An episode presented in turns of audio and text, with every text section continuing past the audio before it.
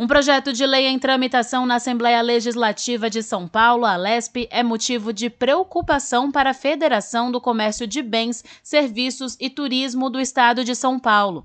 De acordo com o órgão, o artigo 24 do PL 529 de 2020 pode gerar incertezas quanto às reduções de benefícios tributários do ICMS, não deixando claro se haverá corte pontual ou linear sobre os benefícios existentes. O item autoriza o Poder Executivo a renovar e reduzir benefícios fiscais do ICMS e prevê que será considerada como benefício fiscal qualquer alíquota fixada em patamar inferior a 18%.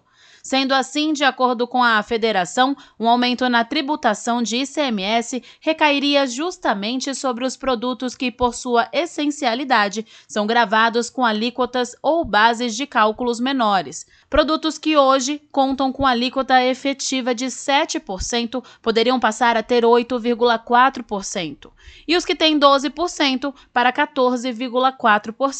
Com isso, estes recursos seriam repassados ao consumidor final, o que reduziria o poder de consumo da população, sobretudo em contexto de crise.